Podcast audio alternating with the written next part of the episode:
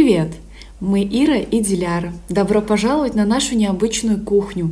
А необычная она, потому что здесь мы готовим истории и делимся своим опытом жизни в эмиграции. Присоединяйтесь к нашей уютной компании и поехали! Привет, Ира! Наконец-то мы сегодня с тобой поговорим о такой важной теме, которую мы частично затронули в нашем первом выпуске. Это свой-чужой во всех э, областях нашей жизни, жизни мигранта и жизни приезжего в любую другую новую для него страну. А, привет, Диляра. Действительно, сегодня мы э, затронем очень важную тему и поговорим о такой концепции свой-чужой, э, сделаем такой исторический экскурс, почему вообще такая концепция образовалась, почему такое понятие так плотно входит в нашу жизнь и так важно для нас, для всех – посмотрим, что об этом говорят современные ученые на сегодняшний день, которые изучают мигрантские процессы и, в частности, иммиграцию. И, конечно же, поделимся с вами собственным опытом и, возможно, какими-то лайфхаками. Ну что, расскажи, пожалуйста, как знаток всего этого дела, откуда это растут ноги всего этого мы, мы они, свой, чужой, и я тоже, наверное, постараюсь свои жалкие три копейки вставить в твое интересное вещание. Да уж, ну вот ты сформулировал. Ну ладно. А, ну, прежде всего, наверное, прежде чем поговорить о том, как э, концепция они вообще в принципе появилась, и что она значит, и как она развивалась исторически, так скажем, мы должны понять, почему это все для нас важно и почему вообще на этом строится, наверное, основная такая психологическая проблема для каждого мигранта.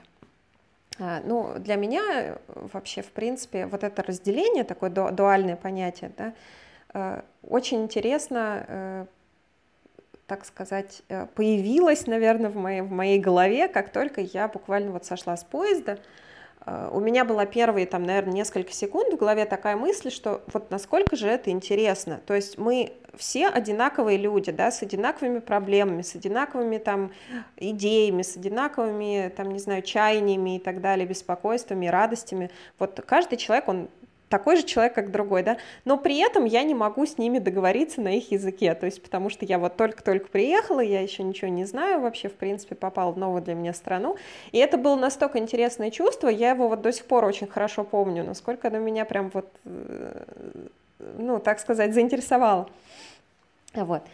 Ну, чтобы, наверное, чуть-чуть познакомиться с этой вообще концепцией, э, нам нужно с вами нырнуть так глубоко-глубоко через века, сесть прямо в такую машиночку и отправиться в путешествие. Вот. Как механизмы культуры, как механизмы культуры в целом, так и поведение отдельного человека часто связано с определенными архетипами. Мы об этом знаем уже, и это такая психологическая школа. Вот. Понятие архетип для нас, наверное, не новое. А, например, вот если брать древнюю позицию свой-чужой, она имеет космогонический характер, а, такое противопоставление космос и хаос, да, то есть порядок и там, беспорядок, образно говоря. Она оказала влияние и на доисторического человека, и на человека эпохи Средневековья, и, соответственно, на наших современников тоже благодаря этому всему. Э, этот архетип переходил из одной эпохи в другие и выполнял при этом самые разные функции – от самоопределения племени, полиса, государства в борьбе с общим врагом до разделения государства, там, скажем, на два враждебных лагеря. А, вот.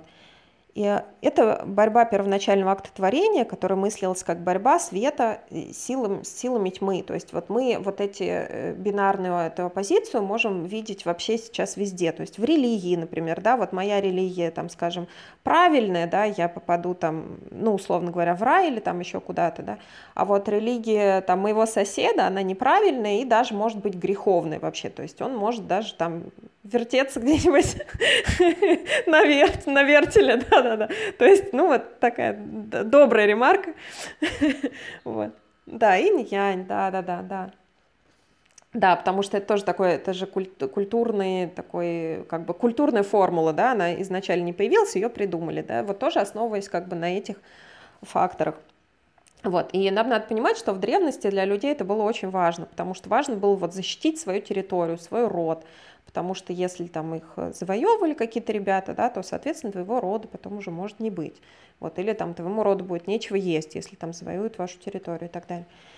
Вот. И если мы обратимся в Литву, собственно, в которой вот мы и живем, и о которой мы рассказываем, то э, литовцы, как славяне, индусы, почитали Перкунаса, да, то есть главенствующего такого бога.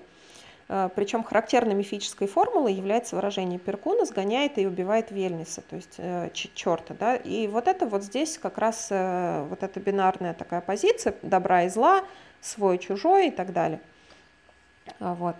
И сцена преследования этого черта, являющегося в образе черного кота, пса, козла, там, с человека с кожухом наизнанку и так далее, застреливаемые при помощи чудесной пули или там в других вариантах серебряной пуговицы. То есть э, она является очень таким узнаваемым мифом и так далее. Э, вот. И вся жизнь древнего человека была связана со множеством ритуалов. И каждый из этих ритуалов способствовал поддержанию так называемого космического порядка. Вот поскольку, как я уже говорил, космос по определению есть порядок с греческого, то есть космос. Э, и то есть вот это была такая, рождалась такая некая модель моего общества, да, вот такого целую, целую такую, э, целая такая целостная структура иерархическая, то есть вот это вот мои, мои мое общество, мой народ, там позднее, позднее там мое государство, да, и так далее, мое племя. Вот. Отсюда идет такая вот большая важность вот этого самоопределения в культуре, да, и, возможно, даже такого резкого противопоставления себя культу другой культуре, потому что исторически и вот э, как бы логически, так скажем, каждая культура, она хочет защищать себя, она хочет быть чистой, целостной и стремиться как бы вот э, самоидентифицироваться.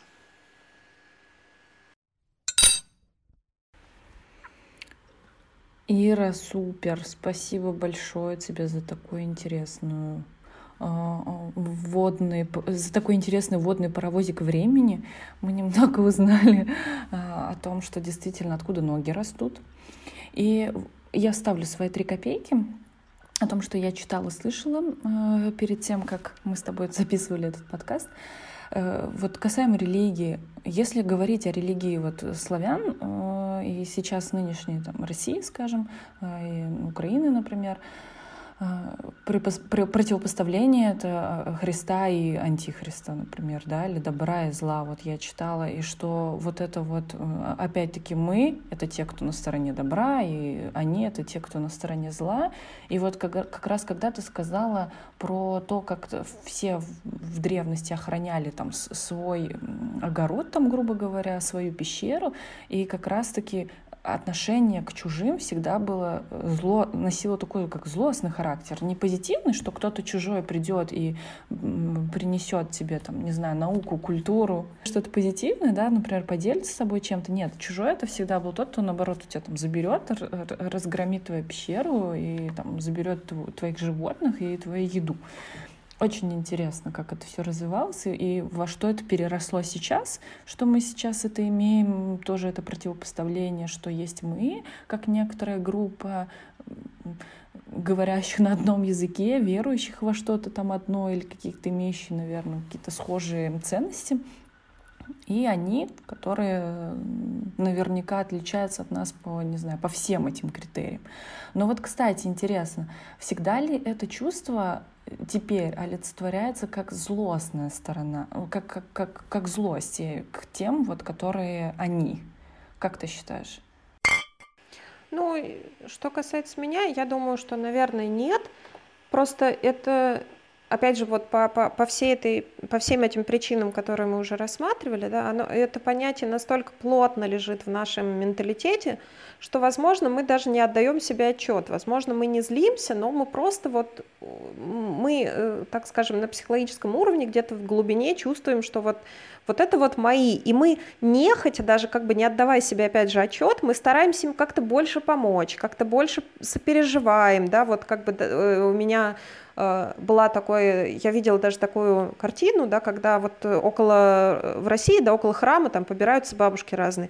И вот э, я вижу, что люди, скажем, стоят там, ну, образно говоря, там русские бабушки, да, и стоят там, ну, других, других национальностей, или там вот у нас много цыганских бабушек стоят, и вот я вижу, что большинство людей подают именно русским бабушкам, хотя, по сути дела, ничего, ничего, ничем, ну, ничем не отличается, да, и у тех, у тех нет денег, там не хватает, да, скажем, и они побираются... Ну, я бы тут поспорила. Ладно, простите. Хорошо, у нас там разные есть ребята и так далее. И вот как бы по сути, понимаешь, вот по сути и у тех, и у тех не хватает средств, и они как бы, они не от хорошей жизни там стоят, да, то есть у них есть некий набор проблем. И по сути дела, по-хорошему, вот и тот, и тот человек, и кому помочь разницы нет, если ты, хочешь помочь, да. Но тут, опять же, вот срабатывают вот эти механизмы, и даже не... То кто-то тебе ближе, а кто-то, да. Угу. Да, да, да, именно. И даже не подсознательно мы все равно поможем тому, кому, кого мы понимаем. Вот это очень такой важный момент. У меня тут такая мысль зародилась.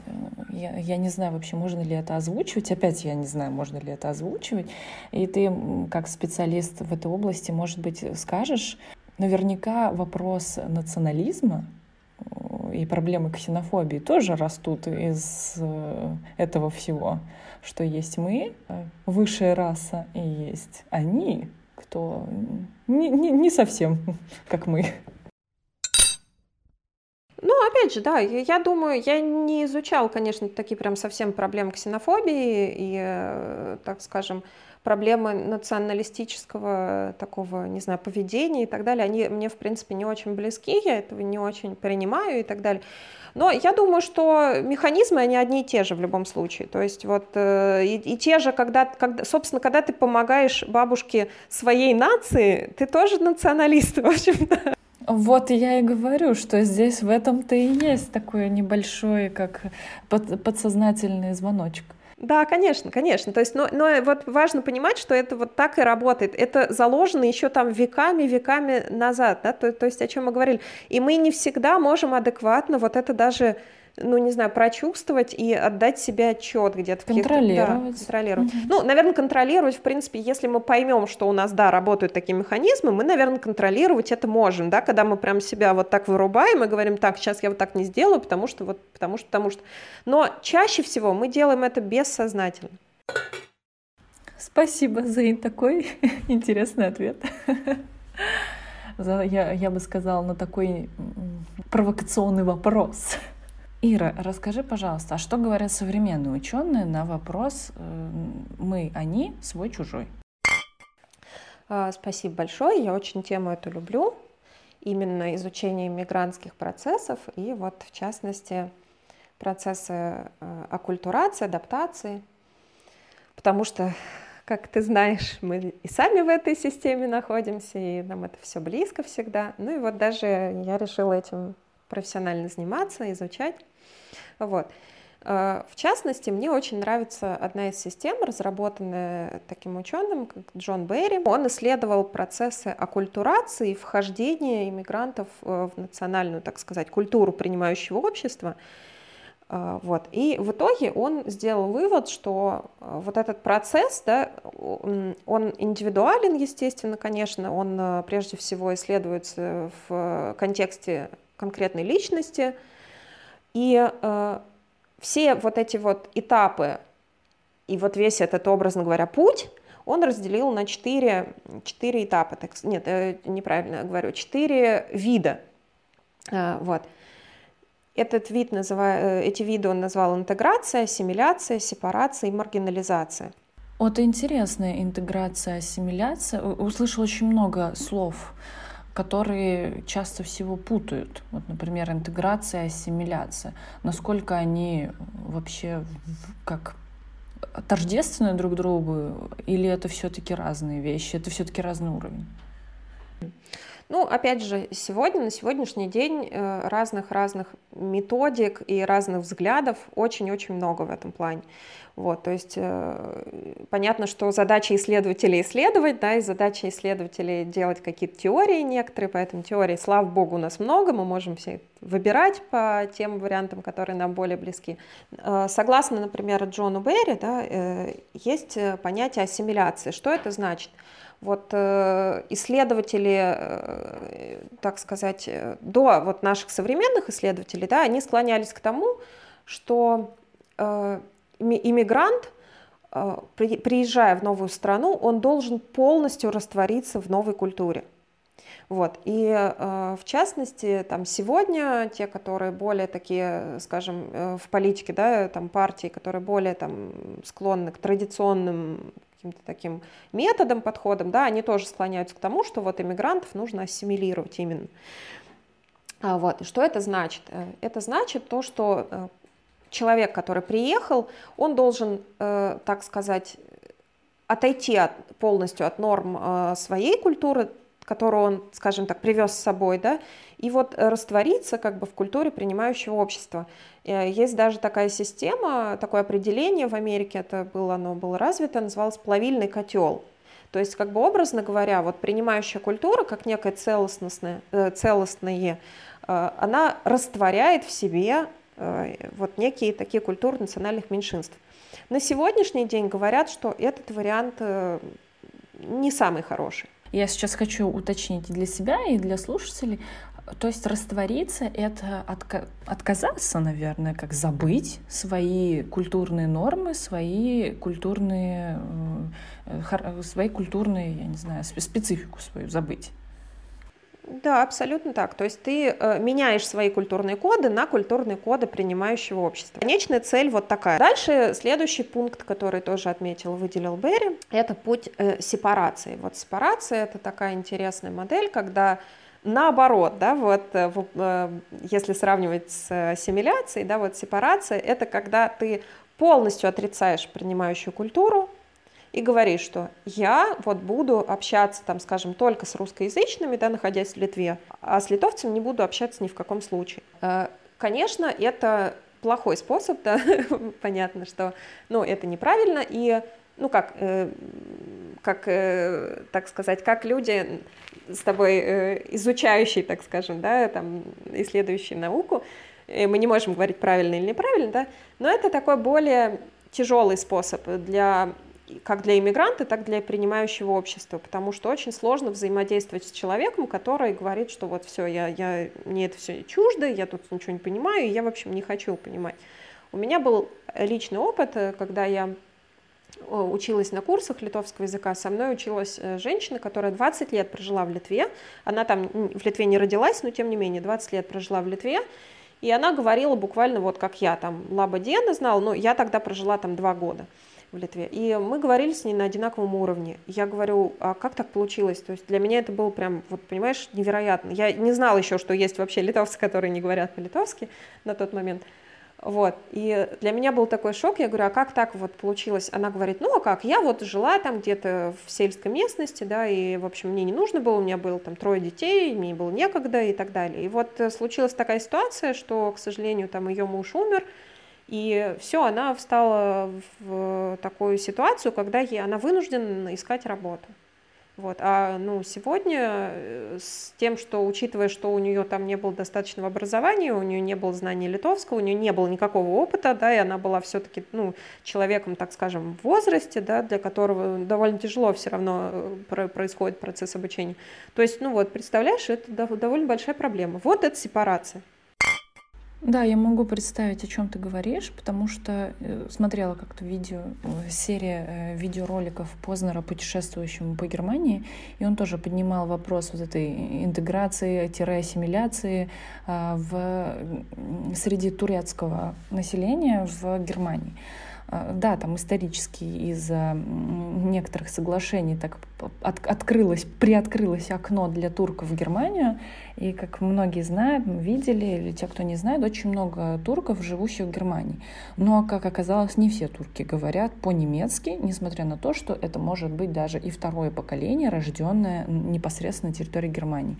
И вот он интервьюировал одного владельца кальянной, там такое большое, большое кафе, э, мужчина в возрасте, живет тоже 25 лет, кажется, в Германии, и он не говорил по-немецки от слова совсем. И он говорит, а вот почему вы не разговариваете? Он говорит, а зачем мне это надо? Я вот мне это не надо. Э, ну, я так понимаю, наверное, дела у него все-таки как-то ведутся непосредственно теми, кто все-таки говорит на немецком языке, так как отчеты должны сдаваться, документация должна писаться, правильно, и взаимодействовать с органами местными тоже как-то нужно. Но вот он сам отрицает изучение немецкого языка, принятие немецкой культуры и вообще обязанности как жителя э, изучать вот это все. И когда он говорил о том, что вот как вообще он живет с, семьей со своей. Да, у него есть дети, которые родились то ли в Германии. Да, кажется, они в Германии родились. Неважно.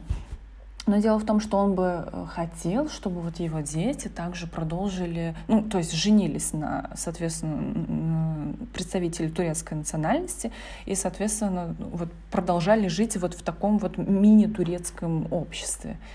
И я помню свои чувства в тот момент, типа, вот как так у меня внутри вот э, бушевала такая эмоция, что ну как так можно 20 лет прожить и э, элементарно отказываться даже здороваться на немецком языке, но ведь если я, я не хочу сравнивать историю Литвы да, с э, Россией, что здесь было, но там-то ведь совсем все по-другому. И там это случилось, потому что вам позволили приехать, и почему ты даже ну, не, не выучил, да, хоть немного э, языка. Вот, для меня это тоже был такой шокирующий момент, поэтому я понимаю, о чем ты говоришь, но, как оказалось, такое возможно. Да, и вот, да, и ученые тоже изучают, в частности, такой подход тоже. вот. Так что не, немало, немало таких историй. Вот, да, следующий подход э, маргинализация. Ну, маргинализация это совсем такой, скажем так, негативный вариант, когда ты приезжаешь и э, не чувствуешь себя частью своей культуры по рождению, да, своей национальной культуры, но также ты не хочешь э, чувствовать себя частью принимающей культуры. То есть вот кажется, это вообще невозможно, и как это вообще понять?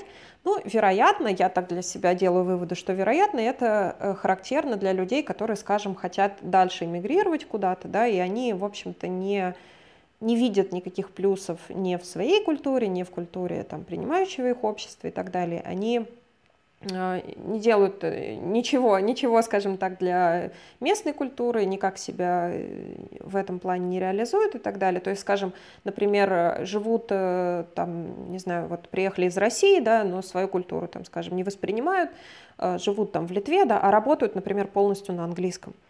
И вот, пожалуйста, там, и не просто работают на английском, да, а чувствуют себя, там, скажем, принадлежностью, там, ну, не знаю, культуры Америки или там культуры Англии или там еще любой другой культуры, да, но при этом живут здесь.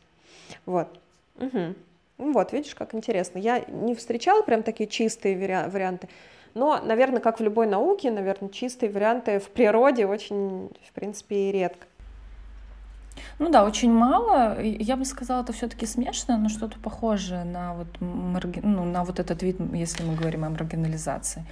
А, кстати, насчет маргинализации у меня такой вопрос. А люди, которые считают себя гражданами мира, э, которые вот якобы не привязаны ни к одному, как они себя считают, на государству, несмотря на то, что у них есть все-таки этот паспорт и институт гражданства с определенной страной, будут ли они маргиналами? Вот как, я, я не знаю, маргиналы, можно ли их назвать? Потому что маргиналы, кажется, другое все-таки значение. Находятся ли, находятся ли они в этой стадии маргинализации, да? Угу. Видишь, э, в чем дело? То есть любая культура — это нормы, да, вот о, том, о том, что я уже говорю, я уже говорила об этом, и вот сейчас еще хочу это подчеркнуть. То есть любая культура — это свод неких норм принимающего общества, да, вот если мы говорим о культуре принимающего общества. Вот. Поэтому э, ты можешь взять нормы принимающей тебя культуры, да, э, усвоить, при этом ты можешь, скажем, не отрицать нормы культуры, которой ты рожден. Если вот как бы я говорю о своей культуре, я говорю о культуре России, да, я обожаю там русскую литературу читать, я, я хорошо говорю на русском, да, моя дочь хорошо говорит на русском, мой муж хорошо говорит на русском. Вот. Но при этом э, я учу язык Литвы, да. Э, я вхожу, так сказать, в местное принимающее сообщество, я общаюсь с людьми, у меня есть знакомые и так далее, и так далее, и так далее. То есть я не чувствую себя отрезанной в Литве, да. При этом, при всем при этом я чувствую себя э, спокойно, скажем так, э, в любой культуре, да, я спокойно общаюсь с представителями другой культуры и так далее. Я не знаю, насколько прям можно сказать гражданин мира, да, но в целом я открыта к любой культуре, и для меня это нет, э, ну, для меня нет проблем, там, скажем, взаимодействовать э, с людьми, э, с которыми, скажем, наши культурные коды не совпадают, вот. То есть речь не в том, что ты чувствуешь себя, там, скажем, мультикультурным, да, речь в том, что, речь о том, что ты не отрицаешь культуру принимающего тебя общества. Вот, то есть ты при этом э, изучаешь, так скажем, да, язык, там, ты при этом изучаешь там нормы поведения и так далее, вот Литвы там, да, тогда уже у тебя не идет маргинализация. А, а, а в случае, если ты отрицаешь вот это вот все, да, ты не общаешься с местными, ты не изучаешь язык, ты избегаешь каких-то вообще, э, ну, так скажем, не столкновений, но, скажем так, общение, да, взаим, да, взаимодействие. Вот. вот в этом случае, да, то есть ты являешь, ты живешь в Литве, как бы, скажем, да, или в любой другой стране, вне вот этой общей культуры, вот это вот именно маргинализация того, что ты, скажем так, выкинутый, так скажем, из общей культуры вообще. То есть вот для тебя, скажем так, есть даже проблема там пользоваться какими-то, не знаю, социальными институтами и так далее. Вот, то есть вот до такой степени уже когда. И при этом ты свою культуру отрицаешь и говоришь, я вообще ничего с русским там иметь не хочу, и вообще я, мне это все чуждо и так далее. Ну или там с русскими, не русскими, там с своей национальной культурой. Вот. То есть вот в этом случае говорят о маргинализации, когда человек вот прям полностью такой выдранный, скажем так, из контекста. Вот. Да, и у нас есть совершенно прекрасный четвертый вид – который, которому сходятся сегодня э, ученые, которым сегодня считается идеальным вообще вариантом, э, так сказать, э, определения себя в новой культуре, это интеграция. Вот интеграция означает, что, что ты, попадая в новую культуру, в принимающую, перенимаешь ее культурные нормы и там ее язык и так далее – но при этом ты не отрицаешь свою культуру, которая дана тебе по рождению, ты к ней уважительно относишься, ты ее транслируешь так или иначе. То есть, скажем, грубо говоря, если вот прям на пальцах объяснять, то у тебя есть там знакомый там и из той культуры, и из той культуры, да, образно говоря. То есть ты, во всяком случае, не боишься общаться э, как бы с людьми из э, принимающей культуры и не боишься общаться или там не чураешься, скажем так, своих. Вот примерно вот так. То есть, э, делая вывод, из всех положительным вариантом для переезжающего в другую, в новую страну является интегрирование. Интегрирование, то есть не отрицать свои культурные коды, с которыми ты приехал, но и при этом быть открытой в стране, в которую ты приехал, изучать ее язык, культуру и в целом как, пытаться, наверное, соответствовать э, нормам, принятым в обществе данной страны. Правильно? Все, все совершенно правильно. То есть в отличие от ассимиляции мы не растворяемся, да, вот в общей культуре, да, мы не забываем свои корни там и так далее, но мы к ним с, уважительным, с уважением относимся, да, но при этом в Литве живем, скажем так, по нормам этой страны, общаясь там, например, даже с какими-то диаспорами, там, своими национальными, да, вот как-то так. Наверное, подошло время поделиться нашими личными э, историями и поделиться лайфхаками, которыми если они у нас есть, конечно, как себя, э, как себе помочь в новой стране? Э, так, ну, в общем, моя, наверное, стадия, скорее всего, я, я очень хочу в это верить, моя стадия — это все-таки интеграция уже, потому что языковой барьер я, можно сказать, прошла, Э, не идеально говорю по-литовски, как в таком в том анекдоте, ваш уровень владения языком э, свободно, плохо, но очень свободно. Вот. Ну, то есть вот так. Я уже не переживаю, во всяком случае, когда мне нужно говорить, общаться, куда-то звонить, какие-то вопросы решать и так далее. Вот. А, при этом я общаюсь э, с иммигрантами, стараюсь там как-то тоже поделиться опытом и помочь э, с русскоговорящими, и, в общем-то, никаких проблем с собственной культурой у меня, в общем, в принципе, не возникает. Вот. Давай вернемся. А если вот вернуться к твоей истории с поездом, вот ты, вот как раз отсюда будет, наверное, урок номер один. Вот ты вышел с этого поезда, ты ощутила это чувство, и чтобы ты себе тогдашней Ире лет 12-13 назад посоветовала бы из того, что ты уже знаешь сейчас? Что сделать в первую очередь? Ну, наверное, начинать сразу учить язык как можно быстрее и как можно больше общаться с принимающим обществом. Это очень важно. То есть очень-очень важно. Даже если языка еще пока не знаете, вот этот вот момент общаться с принимающим обществом, он дает вам прям такой стопроцентный толчок, потому что, во-первых, вы можете у них спрашивать какие-то вещи, которые вы не знаете, и как поступить, скажем, да, там, не знаю, как обращаться там к кому-то незнакомому, как еще, ну, вот буквально, как вести себя в каких-то ситуациях, в которых у вас возникают там какие-то непоняточки, вот. А, и, в общем-то, наверное, самый хороший вариант из этого, это, конечно, найти себе работу с, местными, с местным населением, то есть не, не выбиваясь там как бы из, из, общего, из общей культуры, и, и э, то есть как бы получая уже сразу возможность общаться, потому что, ну, в принципе, на улице, наверное, довольно так, не, не так просто познакомиться, да, с местным, прийти и начать, пристать и начать общаться. Вот, на работе это делать легко. А, и а, такой лайфхак, вот хочу сказать, интересный. Э, например, я э, и, и работала с местными, да, и вот сейчас учусь э, на литовском с местными. То есть это очень страшно. Вот, это прям такая аксиома, да, это очень страшно. То есть, когда ты идешь, например, устраиваться на работу, да, тебе, ты понимаешь, что тебе там проходить там полчаса какое-нибудь собеседование на литовском, которое у тебя, ну, скажем так, уровня, может быть, А2, может, чуть-чуть повыше, как бы, но тем не менее, вот, это очень-очень страшно. Вот что я делала. Я прям брала какую-нибудь сепультуру, включала, вставляла себе наушники и шла. И это дает тебе такой некоторый заряд каким-то, не знаю, адреналином, и ты когда приходишь, ты уже такой хорошо злой, ты уже такой готовый в бой, и думаешь, да ну нафиг, короче, я просто как, как есть, так и есть. Ну, то есть вот, вот эти вот все такие динамические звуки, они тебе помогают очень, очень сильно, на самом деле, не знаю, отключить просто мозг, вот отключить этот страх и дают тебе такой адреналин, который тебя толкает, давай, давай, давай, что-то делай. Вот.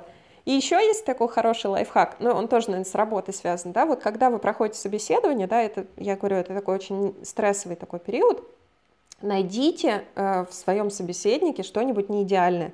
Вот в моем случае, когда я проходила собеседование, я увидела, что там на одной, одном из э, моих собеседников, так сказать, интервьюеров, были такие простые-простые серые носки. Вот, это было настолько потрясающе. Я прям, вот, ты понимаешь, кроме шуток, вот, не ржи, это серьезно работает. То есть ты начинаешь на них фокусироваться и думаешь, так, вот человек, сделать что-то такое, ну, в какой-то мере, может быть, там не очень такое, ну, такое простое там, да, то есть вот для него не чуждо ничего человеческого, или там, не знаю, или посмотрите, может быть, у него ботинки чуть-чуть грязные, да, может быть, там у него где-то там маникюр не доделан, да, может быть, какая-то прядь выбивается, и просто вот, когда на этих вещах вы начинаете фокусироваться, к вам приходит осознание, что вы разговариваете с тем же самым человеком, что и вы, то есть, э, да, да, да, то есть вот, э, да, это, это очень-очень помогает, то есть такой прям психологический прием, вот. И я помню, меня тогда так отпустило, потому что, ну, ты же, понятно, ты приходишь на собеседование, ты еще в этой компании не работал ни дня, а ребята уже тут делают какие-то результаты, да, соответственно, ты всегда думаешь, боже, они тут такие крутые, а я вообще тут, тут ни о чем.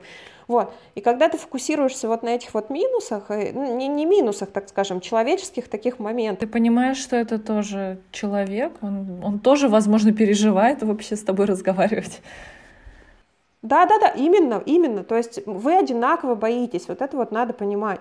И у меня была такой, такая ситуация, то есть когда я там слышала, как мои интервью Иры, Э, говорят уже потом, когда уже устроилась на работу, да, я слышала, они говорят, блин, там как кто-то там кого-то там сегодня собеседовать, ой, так переживаю и так далее. И для меня это было прям так, таким открытием, я думаю, боже, они тоже переживают, это так здорово. ну, в смысле, хотя у них-то это, в общем, часть работы, да, они уже, в принципе, привычные ребята и так далее. И вот это очень важные такие моменты, которые вам помогут, в общем, ну, не знаю, добиваться чего-то большего и делать что-то больше, ну и очень важный такой последний, э, последний, наверное, лайфхак, ну не знаю, даже не лайфхак, совет, наверное, скорее, э, не сидите на одном месте. Вот как только чувствуете, что у вас происходит некая стагнация, то есть прям вот такое за, за, заступоривание, да, такое вот, как у нас говорят, такое болото, да, вот попадайте в болото, где ничего не развивается и так далее, меняйте все к чертовой матери. То есть вот это очень-очень важный такой момент – вот, у меня была такая ситуация, когда я работала с э, мигрантами, я поняла, что все, язык я не прокачиваю, я ушла оттуда, поступила на э, работу с литовцами, нашла, тогда поработала там, поняла, что вот все, я, я получила свой потолок языка, и дальше я его не прокачиваю, потому что я знаю, сколько мне нужно конкретно базовый такой словарный запас, и все, дальше он не растет. Вот, тогда поступила в университет, да, и вот э, там сейчас еще дальше иду и так далее. Сейчас вот уже пришла к тому выводу, что я, в принципе, хочу свою профессию поменять. Но это тоже все, вот, это вот все такие моменты, э, ступенечки, которые очень важно для себя фиксировать. То есть прям не бойтесь менять вообще кардинально. Не бойтесь, э, потому что стагнация – это худшее, что может случиться с иммигрантом. Прям вот худшее. Спасибо, Ира, за то, что поделилась своей историей. Мне бы, честно, я бы добавила, что твои лайфхаки очень подойдут, в принципе, даже если человек не уезжает из там, своей страны. Ну вот э, лайфхаки по работе я имею в виду. Не стагнируйте, уезжайте. И в плане стагнации, потому что видя то, как люди живут там в России, в Казахстане, в Украине и так далее, тоже засиживаются там на одном месте или не видят смысла в чем-то, или там в, в целом, возможно, никак не развиваются. Да, хотелось бы сказать, что это подходит и для них, что обязательно развитие это всегда, это всегда хорошо. Вот. Любое развитие это хорошо. Конечно же, хотелось бы развитие, саморазвитие, а не в деструктивном ключе, но все равно. Вот. Ну, это уж у кого как получается, вот как говорится. Как, как твоя история происходила? Вот что ты можешь рассказать про свою, про, про свои э, жизнь от, э, начиная от поезда и вот до сегодняшнего дня, и, может, каким тоже лайфхаком поделишься? Как у тебя получалось вот так круто прям находить себя здесь? Я сейчас прозвучу так пафосно. Я сошла не с поезда, а с самолета. Начинаю. Вот она культурная у нас с тобой, этот диссонанс начинается.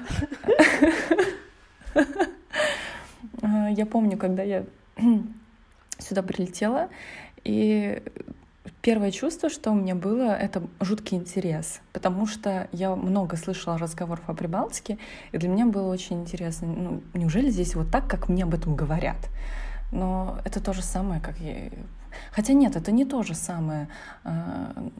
А, например, в других странах все равно не так много стереотипизации, да, или таких разговоров.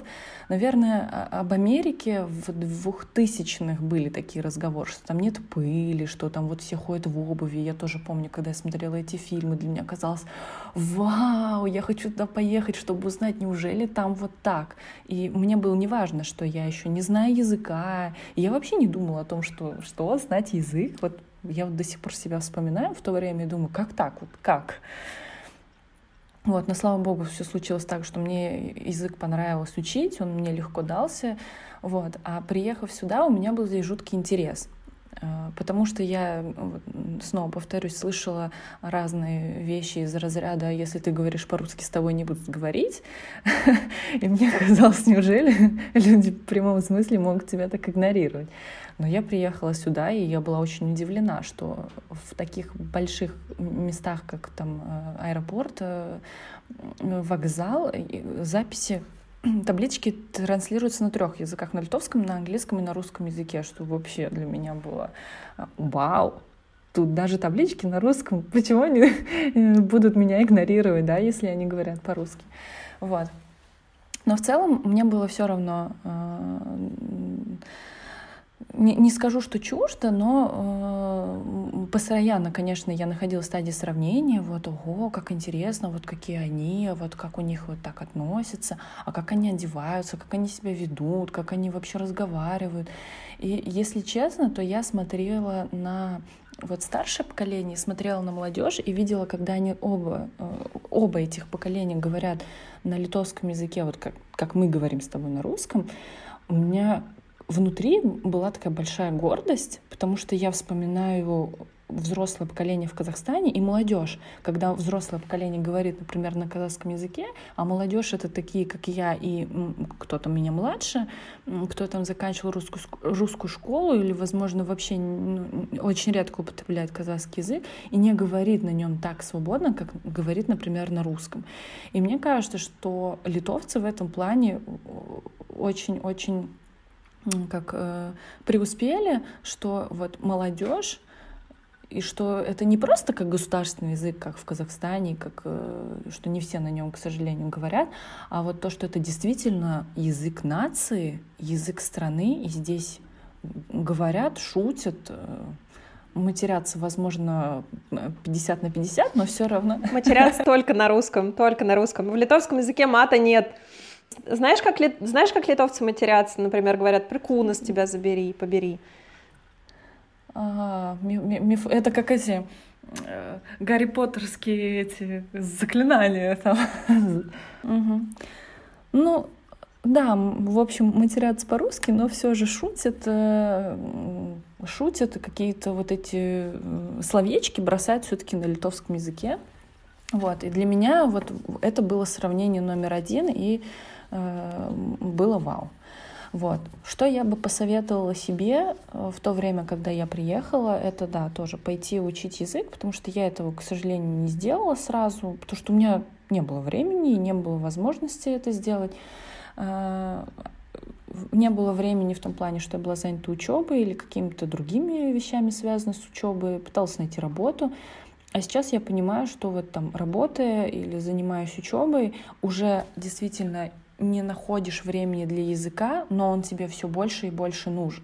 Поэтому лучше сделать это на начальном этапе, чем потом разрываться, как я, например, сейчас, и пытаться догнать поезд, который на одну станцию вперед от себя уходит. Вот. Второй совет, который бы я дала э, э всем слушателям, потому что я э, на себе его, э, как это был мой опыт, я очень много гуляла одна, и всем советую гулять одному, узнавать, смотреть и впитывать в себя то, как вообще впитывать город, впитывать в себя окружение людей, ходить в кафе и пытаться, хоть ломаным языком, но пытаться заказывать себе эм, бокал вина, кофе и, не знаю, круассаны. Э, потому что никогда не забуду свои офигенные интересные истории, когда вот я гуляла одна и ходила в кафе, и когда официанты там взрослые, э, почему-то, кстати, мне попадались взрослые какие-то мужчины или женщины, которые сначала говорили на литовском, потом переключались на русский и начинали, вообще присаживались, угощали меня даже бесплатно, разговаривали со мной, спрашивали, как вот в Казахстане, как я сюда приехала, как мне тут нравится. Поэтому, да, в копилку историй э, такие одиночные прогулки много чего вам добавят, принесут и в целом помогут себя, помогут почувствовать себя вот частью этого города, помогут узнать ритм этого города. Ну, ну и да, то, что ты сказала по поводу работы. Работу стоит найти, стоит ее искать, пытаться ее найти и э, интегрироваться, конечно, как можно скорее э, в общество, потому что если вы планируете тут жить, да даже если вы тут планируете временно жить и, или в любой другой стране временно жить, необходимо вот приобретать какие-то культурные особенности местные, понимать, почему или как так общество живет. Но вот, кстати, хочу добавить, что это вот такой, я не знаю, э, схоже ли это с другими национальностями, но вот что присуще нам СНГ, это вот чаще всего, когда съемная, например, квартира, всегда такое отношение. Не мое вот и буду так вот э, сорить, там может не убираться. То же самое и в стране. Вот я тут временно пребываю, а мне вот это ничего не нужно здесь. И вот я бы посоветовала преодолевать вот это чувство не мое, ой, не надо. Временно, пусть даже временно, но сделайте это место своим э, уютным домиком. А, хочу еще добавить э, по поводу баров. Это действительно суперский, суперский вообще вариант. И вот, да, классно, что ты об этом вспомнила. Э, например, здесь есть такие знаковые бары, где вы вообще можете прям столкнуться с такой интересной э, культурой и, в общем, интересно прям погрузиться. В частности, это, скажем, бары Ужуписа, то есть там вообще своя культура и там вообще свой, свой такой, не знаю, ари, э, ну, такой атмосфера, да, спасибо. Вот, своя атмосфера. Э, дальше есть бары на улице Вильнюс, это тоже очень такие тусовые места, да, да, да, это очень тусовые места. Они там как раз вот эта улица, бары работают допоздна, э, поскольку рассчитаны они там и на студентов, и на иммигрантов, э, на приезжих ребят. И да, вот, э, то есть там для студентов там дороговато, я скажу. Ну, это второй, это второй вариант. Там, например, есть такая возможность, как, скажем, там есть такие бары, вот до, до ковида это, в частности, конечно, можно было сделать, Э, они открыты, э, вынесены столики на улицу, и там, например, транслируются игры по баскетболу. Вот мы все знаем, что литовцы очень сильно фанатеют по баскетболу, и, в общем, у них сильно... Литва — это страна баскетболистов, девчонки. Да, да, да, да, это сильно, у них сильная команда. Вот. И там прям можно просто вот буквально идти на матч, брать себе, там, скажем, бокал вина, бокал пива, там, не знаю, бокал чая, то, что вы употребляете, прям садиться и... Бокал чая, да, Вот. И просто вот буквально это лучшая возможность познакомиться с местными, потому что вы будете там болеть, орать, да, и вы будете там поддерживать там какую-то свою команду, да, вы найдете себе тут же ребят, которые поддерживают ту же команду, вы можете поорать вместе с ними, и, ну, понятно, на, на волне... И в этот момент сотрутся эти грани Конечно, конечно, на волне вот этой вот всей Конечно. Вот. И плюс есть еще такой бар, называется он Буси Трячас, будь, третьим будешь. Вот. Э, это бар, где тусуются студенты, он двухэтажный, они сами делают там пиво с разными вкусами, то есть там, например, там можно купить пиво с малиной там и так далее, и так далее, в общем, пиво с шоколадом, по-моему, с вишней, вот. Э, и там происходят наиболее такие... Очень вкусно. Да, я думаю, да.